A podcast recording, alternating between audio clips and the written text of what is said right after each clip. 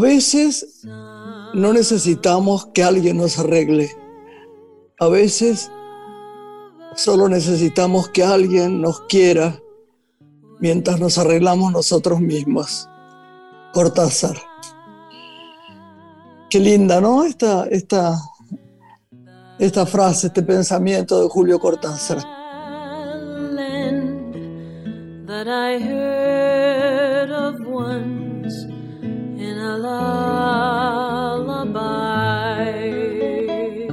¿Cómo estás, Lorenita?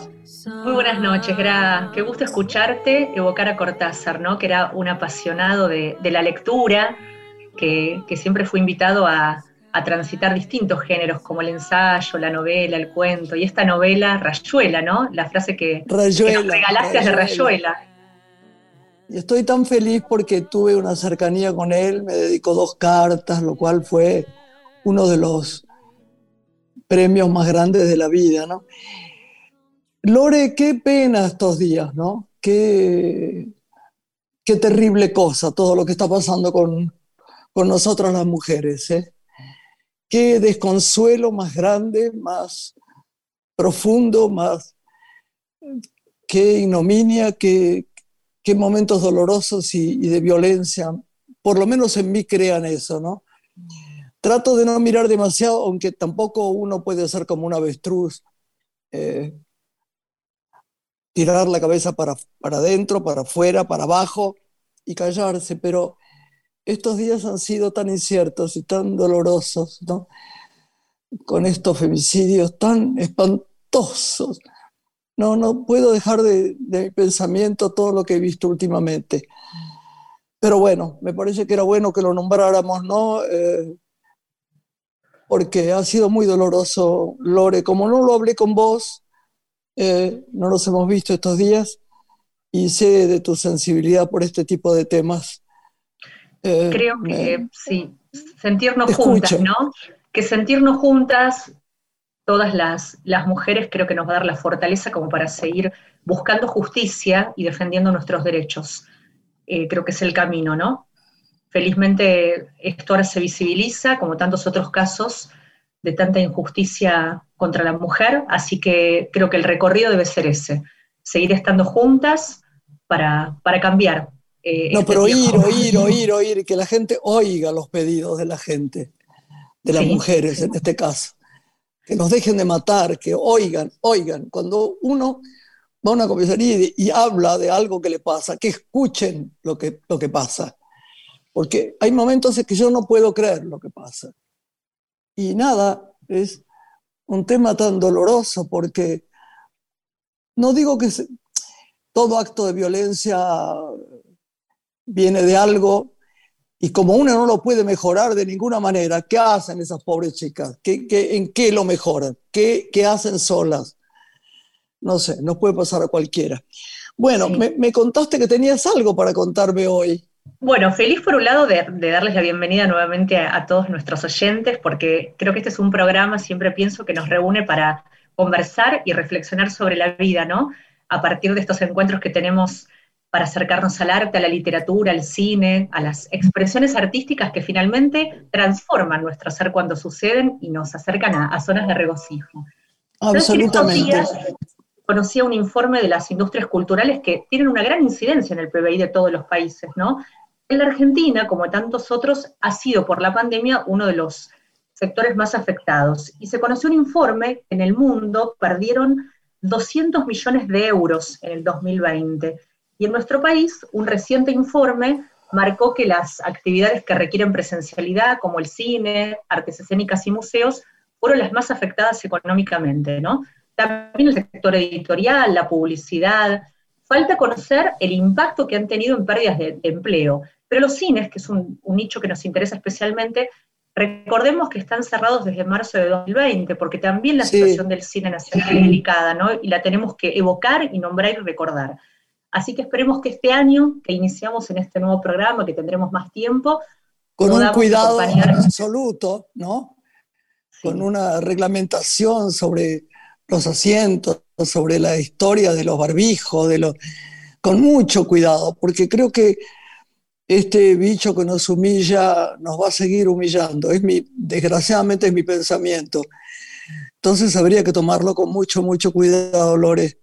Y esto que mencionás lo recupero, porque es la responsabilidad, como decís, individual. Por distintas experiencias que tuve en estas semanas de ir al teatro, creo que uno si lo ubican cerca de otro debe decir me alejo, alejarse, ir con su barbijo, exigir barbijo por parte del acomodador, vivir esa experiencia individual con mucha responsabilidad para acompañar al artista y seguir disfrutando del arte en la medida que estos protocolos, como bien decís, se cumplan, para cuidarnos todos. Tenés toda la razón del mundo. Sí, ha sido, yo he estado muy, muy descompensada con esto, todo esto que pasa, ¿no? el tema de las vacunas también, el tema de la, angustia de la gente por conseguir una vacuna, por negarse al principio a la vacuna rusa. Después vino esta tranquilidad de saber que la vacuna rusa eh, es buena. Estamos buscando modos de que llegue a nosotros, ¿no? Vos sos más chiquita, pero hablo de mí, de mucha gente que tiene necesidad de tenerla, ¿no? Y bueno, nada, Lore, quería contarte algo porque sos gran lectora y yo sé que esto te va a interesar mucho, ya que hablamos del cine además. Sí. A 25 años de su muerte, el Festival Internacional de Cine de Mar del Plata homenajea con este libro que tengo en mis manos, que me llegó, la figura de una cineasta visionaria que modificó para siempre el cine argentino, María Luisa Bember. El asombro y la audacia no, no sé cómo adquirirlo, de verdad. Es un libro que, editan, eh, que lo tiene Julia Craje y Marcela Visconti, que son las los compiladoras, ¿entendés? De muchos reportajes. Este, dentro de poco vamos a traer a Leila Guerrero, que va a hablar de eso también, entre otros de sus escritos. Y es tan interesante y tan conmovedor, porque hablando de cine, de mujeres, de mujeres que, que han sido feministas en el más profundo del término, con dificultades, porque vos pensás que María Luisa Bember provenía de una familia eh, muy especial, eh, muy rica, eh, muy poderosa. Bueno, Quilmes adelante y todo lo demás, sus hijos, sus nietos. Y ella recién a los 58 años empezó a hacer cine, ¿no? Y habla de sus miedos, hay un reportaje a, muchos de nosotros, y lo, asombroso y lo precioso del asombro y la audacia es que cada una tiene una visión distinta de lo que fue María Luisa, ¿no? Y, y me parece que sería estupendo que la gente lo leyera. El cine de María Luisa Bember. Me encanta lo que mencionás, porque recuerdo su primer guion que fue para la película Crónica de una señora, del 71. Se llamaba, ¿te acordás? Se llamaba Margarita también es una flor. Sí, claro. y le cambió el nombre Raúl de la Torre. Bueno, nada, quería contarte esto y nos vamos a esperar a nuestro invitado. La noche tiene una mujer. Graciela Borges en la radio pública.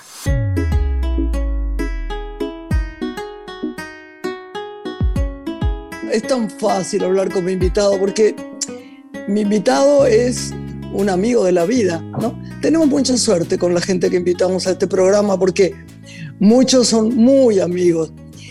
Este amigo genial, talentoso, lindo, discutidor pero genial, eh, precioso, que escribió un libro genial.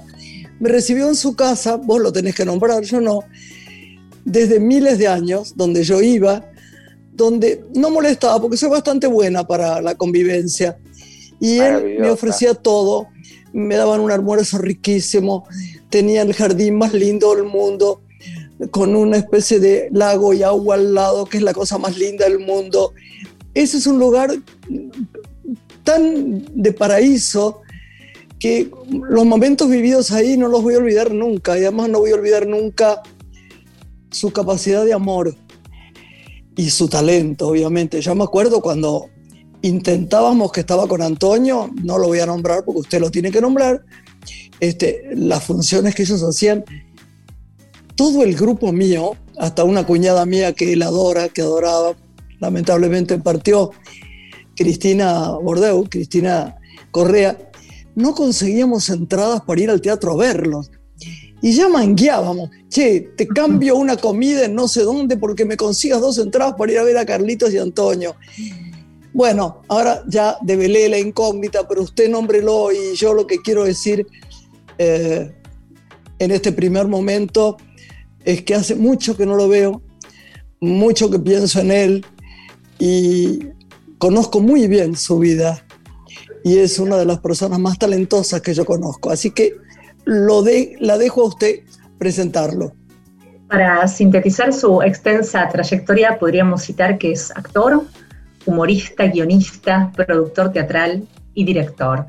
Ha recorrido los mejores escenarios de América Latina, de Europa, de Estados Unidos, y lo conocemos como el rey del, café con ser porque ha sido el pionero del género. Nació en Uruguay, pero lo sentimos argentino. Es el señor Carlos Perciavale, nuestro invitado esta noche. Aquí le damos la bienvenida. Gracias, Carlos, por acompañarnos hoy. ¿Cómo estás? Gracias, Lorena, por esa divina presentación después de la increíble y única y irrepetible presentación que ha hecho mi hermana del alma, mi hermana de varias reencarnaciones, porque nuestro conocimiento es de muchísimas vidas, en muchísimas galaxias, y en muchísimos planetas. Graciela, que está idéntica que siempre, mejor que no, está más linda todavía. Digámosle a la gente, porque como es radio no nos van a creer. Cuando empezamos a grabar y, y, le contamos a la gente que nosotros nos vemos, estamos grabando este programa con mucho amor en este día, todo el mundo que estaba alrededor de mío, que te veía, decía, ¿Pero qué hace Carlitos? Tiene 10 años menos cada vez que lo vemos. no, Debe estar pasándola bien. La paso muy bien. Imagínate que estoy pasando lo que se supone que es un, entre comillas, castigo, una cuarentena encerrado, en este lugar divino, en este parque maravilloso, con estas flores, con este pasto, con estos árboles, con mis perros, con mis amigos desde siempre, aunque vienen pocos porque han venido pocos, porque nos cuidamos mucho acá en el Uruguay, nos cuidamos mucho. Veo que asentís, este, Lorena, y es así, es, algo nos tenemos que cuidar. Y bueno, mientras nos cuidamos, me da la oportunidad de recordar tantas cosas. Estoy empezando a escribir otro nuevo libro, después del primero, Las mujeres de mi vida, que tuvo un éxito increíble, que gustó mucho, porque fue divino el libro. Me hizo gracia porque él, me dejó a mí, él me dejó fantástico, ¿no? Y, se lo muestro a Juan Cruz y en un momento dado me da risa, no puedo hablar. Dice, bueno, era no sé cuánto, sí, es muy tranquila, no cuenta de su vida privada. Aunque me dijeron que no dejo títere con cabeza. Y yo pensaba, ah, sí. qué no, está bueno. Pero, Eso forma parte de tu leyenda, Gracielita. No, qué lindo, no es verdad. No lo invento ni yo, ni lo inventás vos, ni lo inventa nadie. Lo inventa la, leyenda. Una mujer con tu belleza y con tu. Callate, lo que me divirtió eso. Tiene que haber, tiene que haber tenido un éxito, aunque a veces Pero por favor. Porque siempre fuiste muy discreta, muy señora muy discreta, siempre fuiste, no sé, como una hermana mía. Una hermana muy menor, pero una hermanita mía. No, muy menor no, somos casi de la misma edad. No, no, no, no. Sí, pero hay, hay, hay, hay, hay uno o dos o tres años que en cierta gente es muchísimo. Yo siempre te tuve como una, una persona más chiquita, a pesar de que muchas veces me has ayudado y me has, me has este, eh, asistido como, no como, como una hermana menor, sino como un ser gigante, como una estrella maravillosa que sos, con todo tu poder y con todo tu carisma y con el cariño que te tiene la gente, porque creo que hay poca gente a quien la gente quiera tanto como te quieren a ti, Graciela. Eso vos lo debes saber. mi amor. Yo no quiero que yo no quiero que hables más de mí. Yo yo quiero que nos cuentes cosas porque Lorena está tan entusiasmado con tenerte hoy acá. Y es tan asombroso toda tu vida, ¿no? mira, me llegan mensajes que dicen, ¿no? Ayer a la noche, cuando sabían que hoy te iba a ver. Eh, eh, es una manera de decir, pero te estoy viendo, además en el corazón también. Decile que hable de los platos voladores. Decile que hable de la salud de Miguel. ¿Cómo está Miguel? Miguel tuvo una CB, ¿sabes? Sí, este, yo te escribí, yo te escribí. Ahora, ahora está este, con, haciendo fisioterapia, y está un poquito mejor y creo que lo vamos a... Eh, lo que pasa es que es muy grande, él tiene 83 años ya. Este, ah, no, parece sabía. Porque, no parece porque siempre fue tan fuerte y tan sano. Y, tan, buen mozo. Y sí, espléndido. Ahora, ahora este, está, y además tan, se puso tan porque era medio insoportable de mal humor, sí, Era, sí. bueno, bueno, amable, cariñoso, este, y estoy, yo me mudé de la, otra casa en la que vivía, de, mi cuarto, me mudé acá al rancho para hacer las 24 horas al lado de él, porque claro, está en cama todavía, no se levanta, así que cuando ah. precisa algo, ahí estoy yo, este, Ay, de repente voy, digo, ¿qué pasa? ¿Qué pasa, Miguelito? ¿Qué pasa? No, no, se me cayó el, el control de la televisión lo tenés en la mano derecha. esas cosas, pero que eh, a mí no, me resultan pesadas, al contrario. Son entrañables. Me siento, útil, me siento, me siento feliz de poder servir y agradecido de estar en este momento en esta casa, en este lugar y pasando esta supuesta este, cuarentena que tendría que ser un castigo, pero para mí, te vuelvo a repetir, es una bendición. Más cuando tengo la posibilidad de hablar contigo, de verte. A vos también, Lorena, una, amiga nueva, pero si venís de la mano de Graciela, sos amiga de todo, del corazón también. ¿Vos, te acordás de ella? Oíme, Carlitos. Lorena es sobrina mía.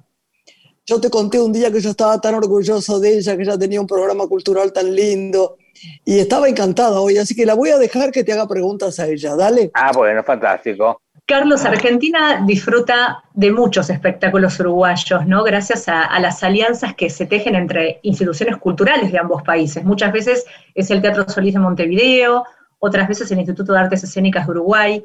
Llegan acá espectáculos, otros van para allá. ¿Qué crees que caracteriza a la cultura uruguaya, al arte uruguayo en la actualidad, que es tan bien recibido en nuestro país?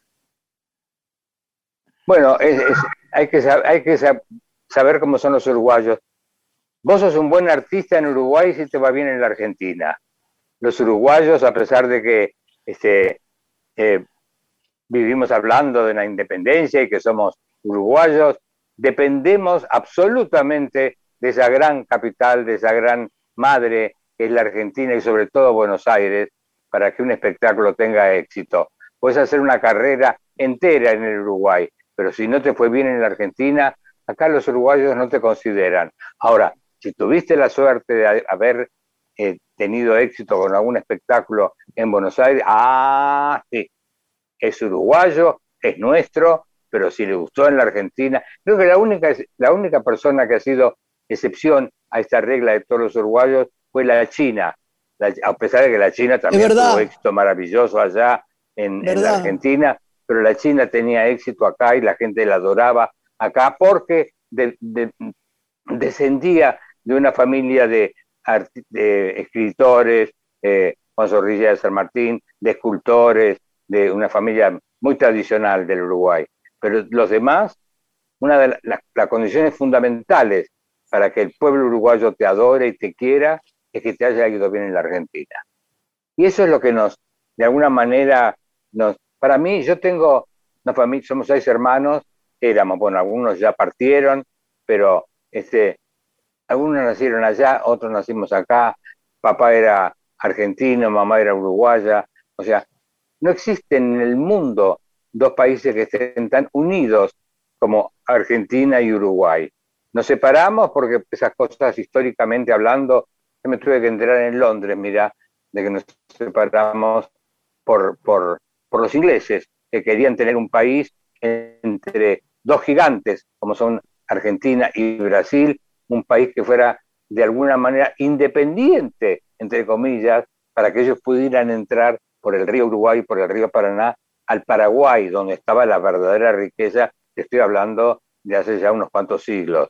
Me lo, contó un, un, mozo cuando estaba a punto de ver el partido Argentina-Inglaterra eh, en Londres allá, hace ya, en el año 98, el siglo pasado. Ese, ese mozo me lo contó, yo estaba con Lalia, una sobrina de China, y yo no sabía, ante mi estupor, eh, parece mentira que tenga que venir a Londres para que un mozo me explique estas cosas. Yo lo, había, lo sabía, pero no con esas palabras, lo sabía porque la historia nos hizo pasar del lado brasileño a veces, del lado inglés a veces, del lado argentino a veces, pero yo me considero uruguayo y Uruguay y Argentina para mí es lo mismo. Digo que soy el uruguayo más argentino que pueda haber en el cono sur y cuando estoy en Argentina soy el argentino más uruguayo de los que hay en el cono sur. Y creo que de eso no,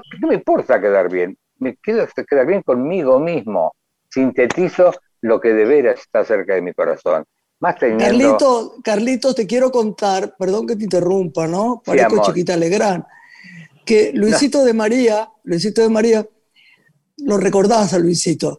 Claro. Decía siempre que, que, que, él y yo habíamos nacido en mitad del río. Hay una cosa que yo, quiero contarte algo que está en mi corazón grabado. Los dos países donde he sentido más eh, el éxito es la profunda, el profundo cariño y recibimiento del otro con lo que uno da. No estoy hablando solamente de llenar butacas o de... Vos entendés lo que digo. Fueron en dos países. Uno en España, que son conmigo muy divinos, y el primero y principal, Uruguay. Yo el otro día, eh, hace dos, tres años, siempre digo el otro día, cuando me dijeron dónde viviría, eh, pensaron que yo iba a decir que París, Londres. Yo dije Montevideo. Para mí, ahora se está redescubriendo y todos quieren ir a vivir a Montevideo, pero para mí es algo tan maravilloso porque ustedes son tan maravillosos conmigo. Vuelvo a repetirlo porque es, la palabra es maravilloso. Yo la paso tan bien. He tenido unas funciones, me acuerdo aquellas en el Solís, no me gusta hablar de mí, pero bueno, ya está. Eh, con eh, las referencias por el amor, con Bebán de Cartas de Amor en el Solís, que yo nunca pude creer lo que era la gloria de ese teatro hasta el último, palco lleno y, aplaudiendo a la gente. Me llevé esa emoción y cada vez que voy son tan preciosos conmigo. Tenemos además muchos amigos que escuchan el programa religiosamente. Así que bueno, nada, yo te doy las gracias al revés porque por aceptarme, porque la verdad, te lo dije siempre, para mí yo soy, hay una parte de mi corazón absolutamente uruguaya y he amado, hay dos mujeres por las que yo siento un amor especial que es muy difícil de contar, que no se parecen en nada o tal vez sí se parezcan mucho. Y las dos eran China imaginativa, genial, no sabes cuánto. Pues es que para mí la China sigue viva todavía. Yo estaba pensando recién mientras te escuchaba hablar, ay, estoy deseando contarle a China que tuve una conversación divina con nuestra querida Graciela eh, en, en, su programa, y está tan divina, no te puedes imaginar. Y después realizo que me está escuchando, sí, pero está en, en una galaxia un poco más lejana que la que estamos nosotros sí, sí. Me, mira con cara, este, la divina de Lorena me mira con cara como... Este, sí, somos, somos un poco, somos un poco este, distintos, pero Gracielita es, es nuestra, es, es, es, es, una actriz, es una estrella, y además de ser una estrella, empezó siendo una niñita. Yo me acuerdo de las primeras películas. Ella estuvo en el conservatorio al que yo también asistí unos años después, y ya se decía en el conservatorio que Graciela era una actriz maravillosa, era una actriz brillante. Charlie, te prohíbo, te había estado que hables de mí. Y, María Rosa Gallo. Te, prohíbo, te prohíbo que hables de mí. Quiero saber tantas cosas tuyas, ya te interrumpí mucho. ¿Tenemos que hacer un, un, un break o estamos bien, Lore? Creo que estamos bien todavía. No tenemos ninguna indicación, así que podemos conversar no, antes de la pausa ninguna un poco indicación, que nos digan. Bueno, no, preguntándole a Carlitos que lo tenemos acá y lo queremos aprovechar tanto. Carlos, una inquietud que tenemos es cómo encontrás artísticamente hoy la propuesta del stand-up que evoca al género del café con ser del que vos fuiste pionero. ¿Encontrás diferencias, similitudes? ¿Te gusta lo que ves en ese formato? Sí, me gusta. mira, una de las cosas más grandes que tiene este, este nuestro divino país, la Argentina, es la cantidad de, espíritu artístico, que es, casi tan grande como la riqueza ganadera o como la riqueza de la agricultura o como la riqueza de la energía.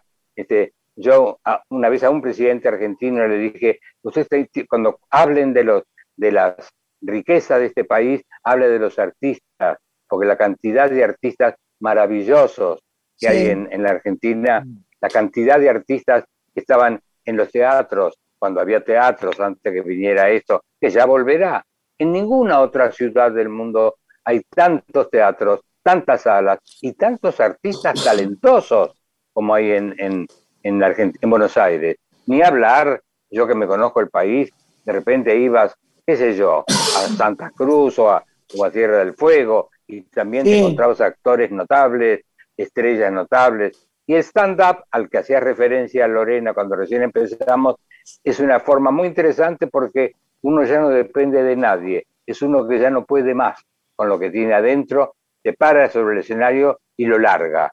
Y si hay gente, y si uno tiene talento y lo recibe, puede ser el comienzo de una carrera realmente extraordinaria.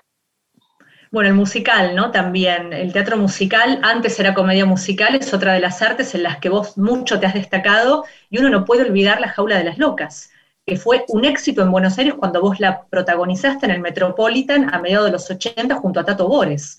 ¿Imaginas este espectáculo en la actualidad, un La Jaula de las Locas hoy? A mí me parece imposible, sí, a mí me parece imposible. Es un clásico. Ahora, porque no se puede juntar mucha gente, pero cuando podamos, cuando terminemos esta pandemia, este, eh, es un clásico. Yo hice La Jaula de las Locas y eso, lo que más me gustó fue que la hice al mismo tiempo que se estaba haciendo en Estados Unidos. O sea que no fue después, no, este, yo lo vi en Estados Unidos y dije, esto lo quiero hacer en Buenos Aires y me vine a Buenos Aires. Fue magnífico lo que hiciste, fue divino. ¿Te acordás que fue divino? divino. Vinieron los norteamericanos y me decían que, les gustaba más que la versión americana, porque la versión americana hacía del personaje Sasa, que era el personaje que yo hacía, una cosa un poco caricaturesca, era como la parodia de un travesti, ¿no? De un, ¿Verdad? Era un señor haciendo el, ridículo, no, no el ridículo, pero tomándole el pelo. En cambio, yo hacía de Sasa como si fuera una mujer como mis hermanas, una mujer divina, fina, elegante, Sí, verdad. Este, y entonces eso le daba, le daba una credibilidad a la, a la relación que yo tenía con Tato, ¿no? Que era era, era realmente muy creíble y muy querible. ¿Vos sabés por qué yo dejé de hacer la jaula de las locas a pesar de que estaba siempre lleno, ¿eh? Del primer día al último, siempre lleno, siempre lleno, siempre lleno, por los tacos altos. no aguantaba los tacos altos, se me clavaban en el cerebro mi amor, si yo no lo aguantaba más en la última película, yo no lo aguantaba más. Cuando me decía Campanella, por la película de Campanella, eh, Comadreja, ¿podés correr un poquito más rápido en el pasto con taquitos? Dije, ah, nos tenemos que ir un, un breve minuto de, de, musiquita y volvemos. Le decía, no, no puedo, no puedo, no puedo más. No puedo. Si yo no puedo, que soy mujer, imagínate vos cargar durante dos funciones que hacían en general. Yo, hombre, mujer, hombre, mujer, hombre, mujer, me ponía los zapatos, me sacaba los zapatos, el maquillaje, la cara. Eso no me importaba. Los tacos. ¿Cómo aguantan ustedes, divinas? Los tacos. No, los tacos altos. Horrible, horrible. Y bueno. Bueno, hacemos una pausa y volvemos, ¿sí, Lore? fantástico, fantástico. ahí está. quiero, Ay, Carlitos, ahí venimos.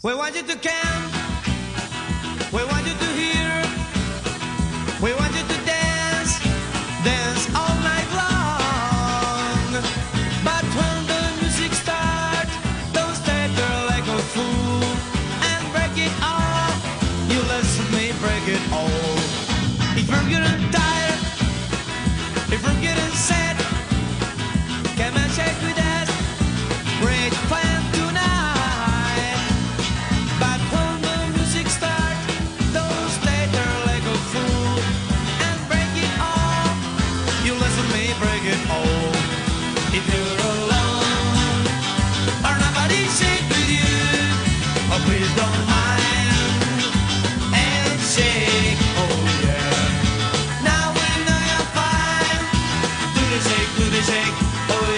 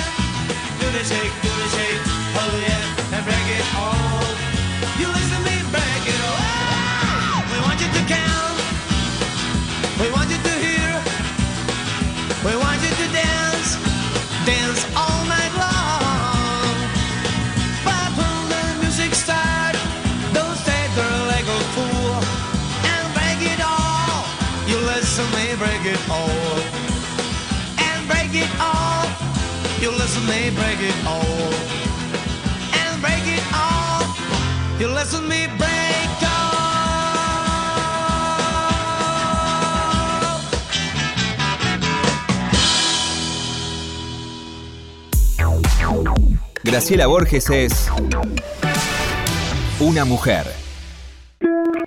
Estás escuchando Una mujer con Graciela Borges.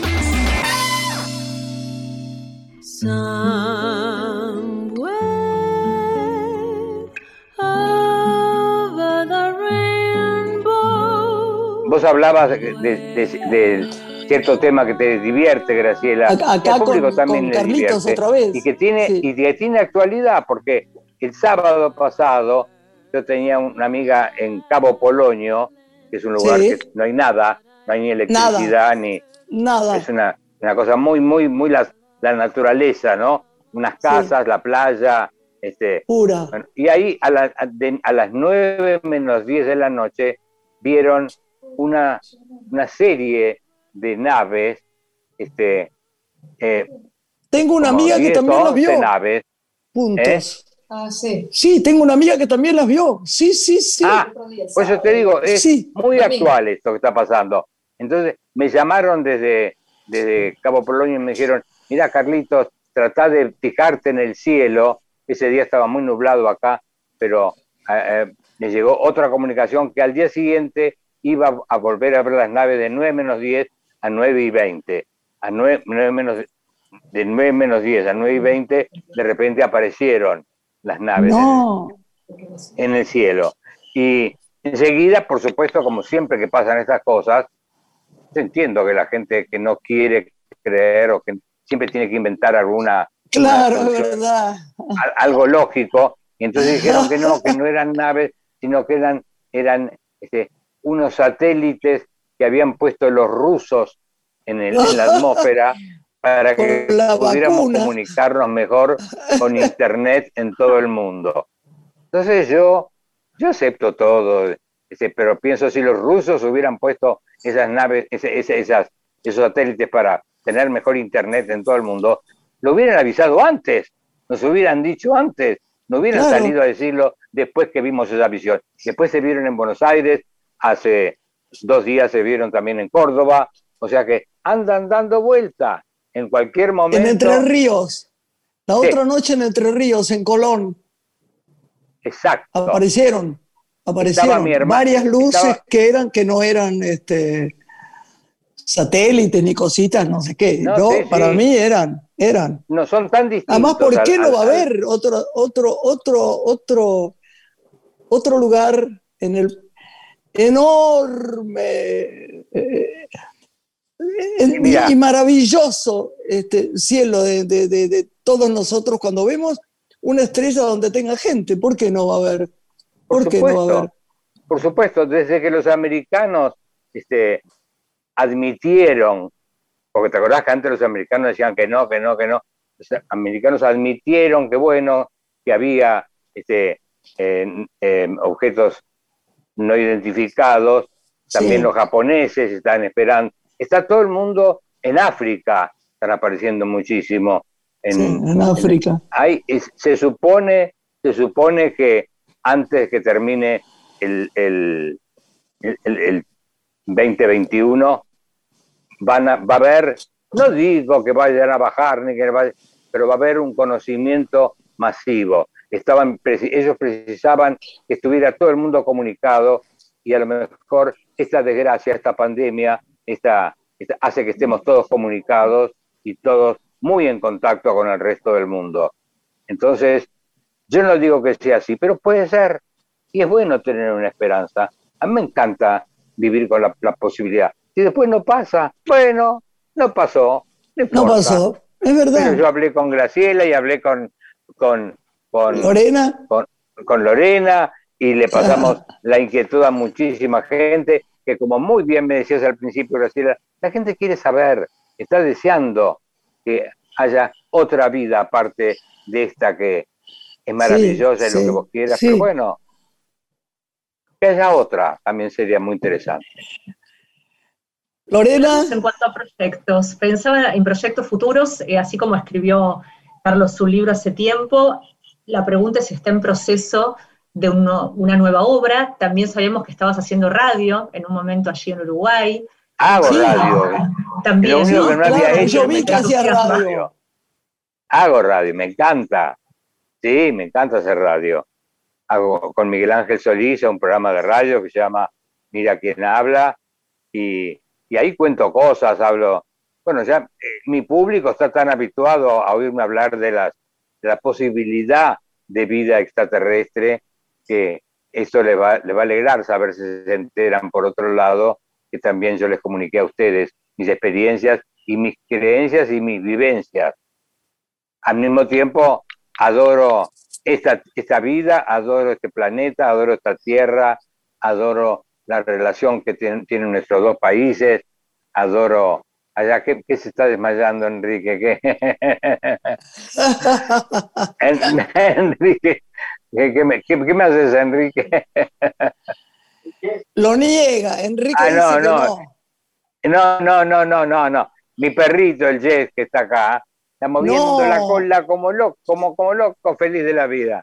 No, Jess que es un, un compañero único, mira, que lo que son, lo que son los perros, ¿no? Yo hace años que tengo perros. Y Nada igual. Ahora tengo uno divino que me regaló Jessica Sirio hace ya va a cumplir 12 años ya, y está tan divino, es tan inteligente, es tan... Ahora sabe que se tiene que quedar quietito y está quietito ahí, tranquilo, y me mira cuando yo habla. No existe, no existe, no existe. Nada, nada igual, nada compañía. Y vos has visto una cosa extraordinaria. Estos días que yo no estuve demasiado bien de salud, por tonterías, ¿no? Pero no, nada, después te lo cuento, pero no, no, es, no, no alarmar estaría mal pero tenía sí que hacer algunos eh, estudios y eso. Yo me doy cuenta como los perritos saben de uno porque se ponen cerquita y se quedan con uno, pero se quedan con uno porque tienen ese conocimiento del alma, porque tienen alma, estoy totalmente convencida. Sí. En la pandemia la pasé con tres amigas que nos empezamos a quedar, ahora cuatro, que nos empezamos a quedar dos días antes de que el presidente dijera que que se cortaba todo, que había que quedarse adentro, con este bicho que nos humilla, y cinco perros. O sea que fue, la verdad, una gloria, una gloria. A pesar de todo el horror, de toda la tristeza enorme que yo sentía por tanta gente que no podía tener ni un siquiera un lugarcito con solo, la verdad que fue un regalo de Dios tener gente querida y, y animalitos, ¿no? Eh, es verdad, es verdad. Y Carlos, nos ibas a contar de la escritura, ¿no? También, ¿hay una nueva obra que estás gestando? Estoy escribiendo, yo escribí un libro que se llama Las mujeres de mi vida, porque había escrito un libro que se llamaba Mi vida, pero era tan grande, tan grande que me dijo, el editor me dijo, Carlos, este, eso no, se va a poder vender porque es como un diccionario, es enorme. ¿Por qué no separas y pones, haces por un lado las mujeres de mi vida y por otro hace los hombres de mi vida. Entonces, con lo que me sobró de los hombres de mi vida, empecé a escribir este, este otro libro que es de alguna manera un complemento, este, en el que hay gente que yo quiero mucho y que quise mucho y que seguiré queriendo mucho eh, mientras tenga la suerte de tener la planta sobre este planeta tan, tan querido como es la tierra. Y después, por supuesto, este, como estoy leyendo mucho, encontré un material maravilloso de, escrito por Fernando Peña, que se publicó en, en, en, El Observador, creo que tenía. Eh, había, había un diario El Observador, ¿no? No me acuerdo. Sí, sí. Bueno, escribió como, como uno, uno o dos años algunos artículos y algunos son de una actualidad que me parecería interesante de repente hacer una recopilación y hacer Qué un bueno recuerdo sería, porque a este tan artista tan maravilloso. Él es tan fue. genial. Ah, Él es tan sí, genial. Sigue siendo genial. totalmente. Sí. Y tan, tan, tan, pa- parece que está, lo hubiera escrito hoy, es, es para los problemas de hoy, para el día de hoy. Es, es una cosa increíble. Entonces, estoy leyendo mucho, he, he leído otro libro, mara- muchos tengo, pero otro libro que me sorprendió, a pesar de que ya lo había leído, la biografía de Marlon Brando, las canciones Ay, que me enseñó yo mi madre. Porque uno ¿Cuál piensa, uno no, es- no es un- las canciones que me cantaba mi mamá? ese, las canciones que me enseñó mamá. Yo no lo consigo acá, lo quiero regalar. Y no lo consigo. Marlon Este es Brando. un libro que habla de una persona tan sensible y tan tierna y tan nada que ver con nada que ver con lo que uno supone que es Marlon Brando, ¿no? Sí, es este- verdad, total. Es un libro de una ternura y de una yo me emocioné varias veces y además él habla de las veces que se ha emocionado y le creo. A ver, acá se está pegando, venía, vení, vení, vení, ver, a que ver, quiero que te vean. A ver, a ver. bebito, ve- venga, bebé. A ver, ¿Lo ven ahí o no? Lindo es, sí. Ahí se asoma. a ver, ay, ahí está, qué bonito. Ay, le da besos. Qué lástima Bueno. que, que no, no, no, no se puede ver por radio. Qué precioso perrito. Bueno, bueno, bueno, bueno, bebé. Bueno, bueno, hijito. el- el- el- el- sí, sí, es Graciela y es, y es Renata. Sí, sí, sí, sí. No, Renata no, este, Lorena. Lorena. Lorena, perdóname, No hay Lorena. problema. Sos nueva en mi vida, Pero Lorena. Carlitos Perciabale te puede decir lo que fuera y te da gusto igual. Pero claro. No, santa. Carlito, Graciela. co- co- co- ¿qué haces todo el día? Aparte de eso, yo sé que lees mucho, recibís amigos, pero eh, ¿vos ves televisión? ¿Tenés televisión ahí para ver o, o Mira, Netflix? a mí me gusta, mira qué raro. A mí me gusta ver este partido de fútbol, Sí, soy mira. hincha del Barça, soy hincha fanático del Barça Ay, mira, y de Messi, y de Messi, por supuesto. claro. Y gran error cometieron en sacar a Luis Suárez, que era el, el compañero ideal de Messi. Pero bueno, este, me gusta también ver el tenis. Hoy empezó el, el- no empezó, no, hace unos días empezó el, el- El máster. allá en Australia, Sí. en Australia. Este, y veo, trato de no ver muchos programas argentinos porque estoy un poco cansado de que en Argentina no se habla más que de la pandemia y de las vacunas. Y Es de que, verdad, verdad. eh, y me parece que eh, la, la vida sí, hay otras cosas.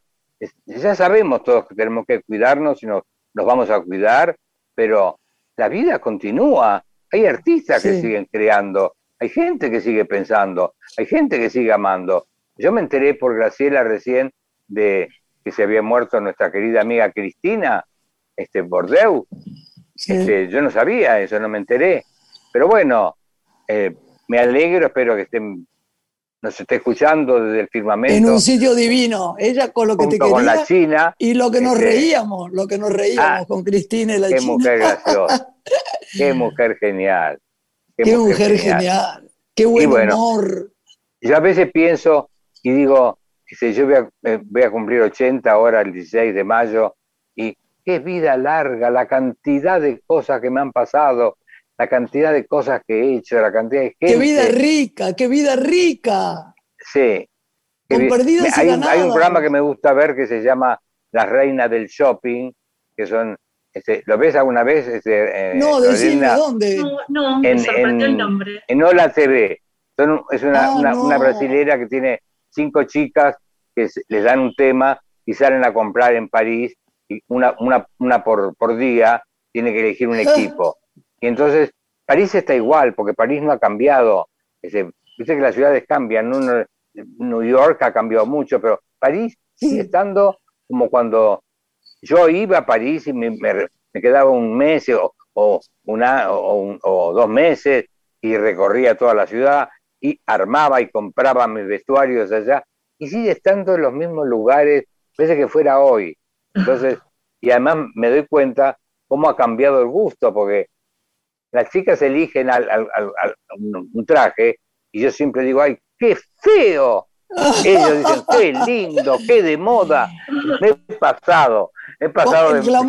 no tengo idea, no tengo idea, pero no importa, no, eso no me afecta en lo más mínimo. Pero basta que yo, alguien diga eso, qué feo es para que esa gane el premio. Y bueno, es, divertido, está bien, no pasa nada, está bien. Carlos, si nos interesa conocer, ya nos estamos despidiendo, ¿no? Un apartado de tu alimentación, que sabemos no estás comiendo harinas y que te cuidas mucho con respecto a, la Soy vegano. Ah. Soy vegano. Soy vegano, tengo un médico. Difícil ser vegano, ¿no? Mira, no, no te creas, no, no. ¿No? Si aprendes, yo tengo un médico este, que se llama Bezzato, que es un argentino extraordinario, maravilloso, que le acaban de uh, ¿cómo se llama? permitir la clínica, como, tiene una clínica y ya puede trabajar acá. Y este y él, además la, mujer hace comida vegana y hace ah, comida muy rica. Y Enrique ah, también, es, eh, eh, la mujer de Enrique, juntan todos los vegetales y hacen unas, unas especies como de, de crema, de, tan rico en, vegetales, tan rico y tan rico de gusto, que después lo acompañás con cualquier cosa y es un placer, realmente. Harina no como, no como leche, no como eh, eh, Carlito, huevo nada más que lo de gallina de campo. Esos son. Y después, no hay tanto, mucha fruta, mucha fruta. Este, y bueno, es una forma de. Hace poco me enteré que Brad Pitt era vegano. Y dije, bueno, si Brad Pitt es vegano, yo también estoy, quiero ser vegano, quiero ser como Brad Pitt. Y también nos tenemos que... ir, lamentablemente. Nos están avisando que nos tenemos que ir, pero te quiero con todo el alma. Estamos contentas con haberte tenido en el programa y a pesar de todas estas cosas que son difíciles de hacer, cuando no tenemos cercanía y le pedimos perdón a la gente por habernos equivocado a veces eh, en cosas que de, continuidad y de interrumpir. Te amamos y te deseo lo mejor del mundo. Y te pregunto, antes de cortar, si tenés tu mismo teléfono de siempre, porque te llamé dos veces y no me contestó nadie. ¿Quieres que te lo dé ahora? No, me lo, me lo das después a mi productor, que si no te va a llamar todo el mundo. Chao, Carlito, te quiero. Te quiero, te adoro, Graciela. Yo también. Y a vos también, Lorena Divina. Un, un placer ¿eh? enorme. Que Dios la bendiga. Chao, amor. Dios la bendiga. Un beso. Chao. Chao.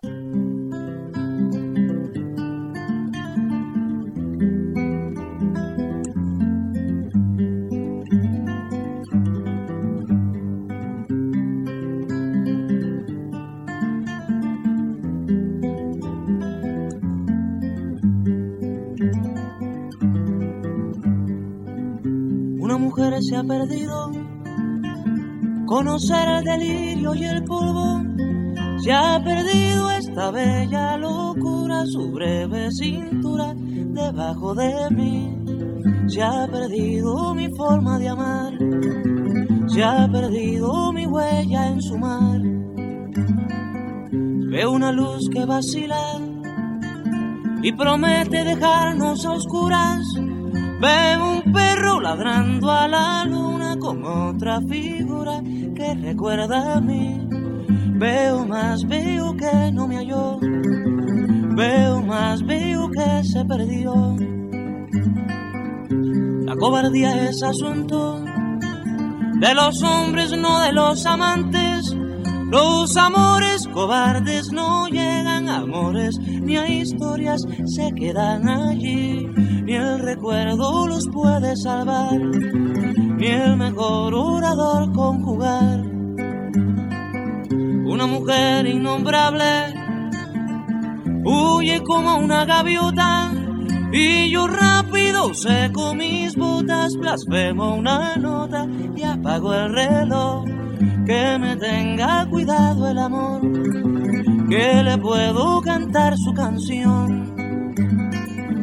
Una mujer con sombrero, como un cuadro del viejo Chagall, corrompiéndose al centro del miedo y yo, que no soy bueno, me puse a llorar pero entonces lloraba por mí y ahora lloro por verla morir. Pero entonces lloraba por mí y ahora lloro por verla morir.